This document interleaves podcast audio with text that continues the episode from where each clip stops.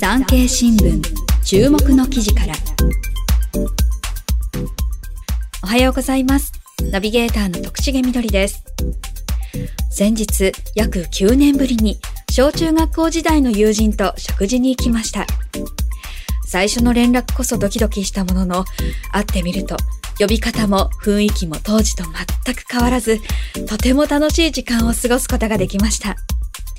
久しぶりに会いたい人、皆さんにもいますか？さて、本日の産経新聞注目の記事からは、Web 産経ニュースから気になる記事をコンパクトにお届けします。増加する外国人技能実習生。制度の改正は実質的な移民拡大策にならないか。平成30年、あるベトナム人の女性が外国人技能実習生として来日したが、1年後に失踪した。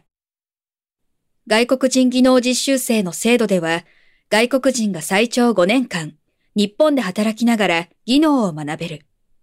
しかし、厳しい職場環境などが原因で、実習生の失踪が相次いだため、政府の有識者会議は昨年、現行の制度を廃止して、新しい制度を設ける最終報告書をまとめた。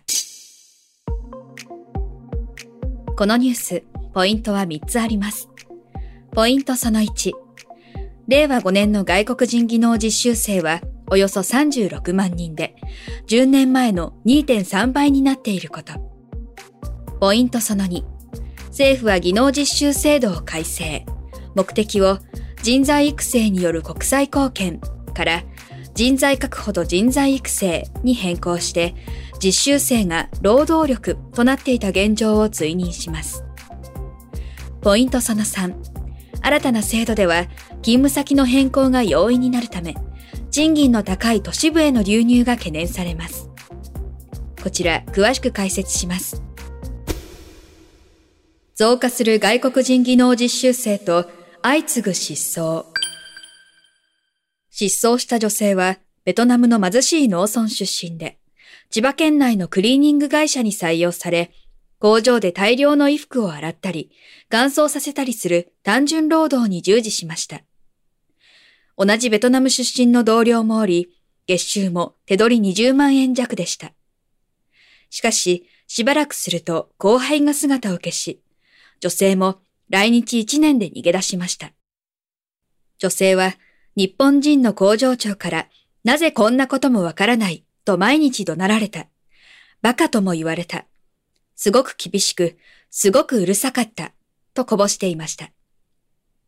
専門家によれば、ベトナムでは実習生を希望する人の多くが、日本への渡航費と、さらに100万円程度の裏金をベトナムの送り出し組織に託しているといいます。裏金を上乗せすると、その人物を優秀な人材として日本側に推薦してくれるというのです。日本語をよく勉強して成績上位でも、裏金がなければ選ばれない一方で、裏金さえ用意できれば、素行が悪くても来日できるようです。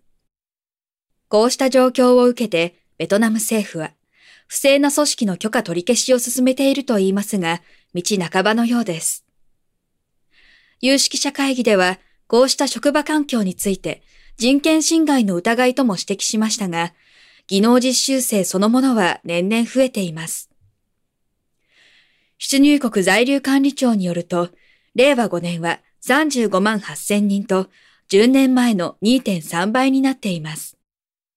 このうちベトナム人は全体の過半数を占め、実習生の総数増加に伴って失踪者も増加。令和4年は1年間で6000人が失踪しました。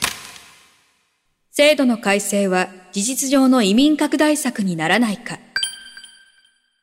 厚生労働省によると、令和4年の外国人労働者の数は182万人で、10年連続過去最多を更新しました。10年前に比べ2.7倍の増加です。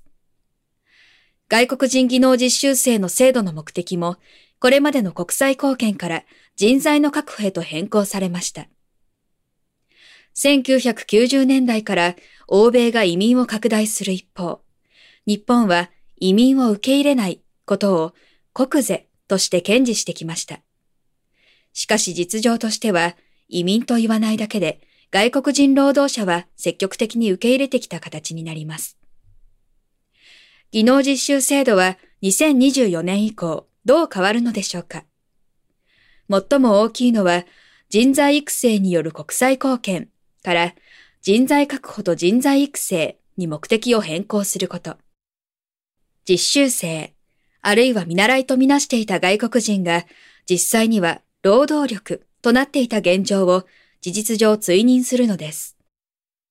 また、5年前に新設された在留資格である特定技能と技能実習とで職種を統一し、新たな選択肢を示すことにもなりました。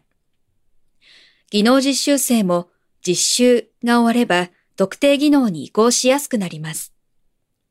さらに、特定技能のうち熟練した技能を必要とする特定技能2号の対象をビルの清掃や農業、漁業、外食業などにも拡大します。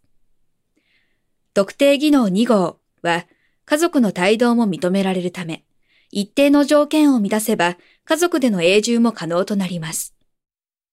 こうした制度改定は事実上の移民政策に等しいとの見方もできます。間近に迫った大きな政策転換について入管行政の関係者は、と網をかけるように無制限に労働者を入れれば玉石混交になる。それに対して一定の人材を選抜して一人前に育て上げるのは養殖のようなものだ。それを移民と呼ぶかどうかは議論の余地があると話していました。勤務先の変更が容易。懸念される都市部への流入。日本では移民と外国人労働者の垣根が曖昧です。技能実習に代わる新たな制度では、一定の条件を満たせば、同じ分野で職場を変える転籍も容易になります。これまでは最長5年間、同じ職場に縛られていたため、新たな制度は労働者としての人権に配慮した格好です。ただ、この転籍に対して地方からは不安の声も上がります。地方では農業や水産業などで多数の実習生を受け入れてきました。転籍が容易になると、最低賃金の高い都市部へ人材が流出しかねず、労働者の確保が難しくなるためです。給与に対する不満を理由に、地方から失踪する実習生は現行の制度下でも多いようです。彼らは都市部に流入したものの、都会の孤独に耐えきれず、同胞同士で反社会的なコミュニティを形成することも珍しくありません。ベトナム人らがよく見ている求人サイトも、同胞の失踪者らが作ったネットワークだといいます。彼らをめぐっては、ベトナム語で舞台を意味するボドイと呼ばれる組織の暗躍も指摘されています。警察当局によると、組織を構成する人間の大半は元技能実習生。ネット上には仕事や住居の斡旋に加え、預金通帳や偽造身分証の売買などの記録が公然と記されていたといいます。専門家によれば、彼らだけがそうだとは言えないが、人が増えれば必然的に犯罪も増える。失踪者に加えて転籍者も都会を目指すようになれば、犯罪の構図や地域性も変わってくると話します。警察庁によると、令和4年に摘発された来日外国人の中で、ベトナム人の犯罪は最も多く、全体の3分の1以上の3432人。10年前と比べて中国人の犯罪が半減する一方、ベトナム人は5倍以上の増加となっています。犯罪別で見ると、中国人は詐欺が最も多いのに対し、ベトナム人は侵入窃盗と万引きが最多となりました。以上、産経新聞注目の記事からご紹介しました。関連記事は Web 産経ニュースでお読みいただけます。概要欄のリンクからどうぞ。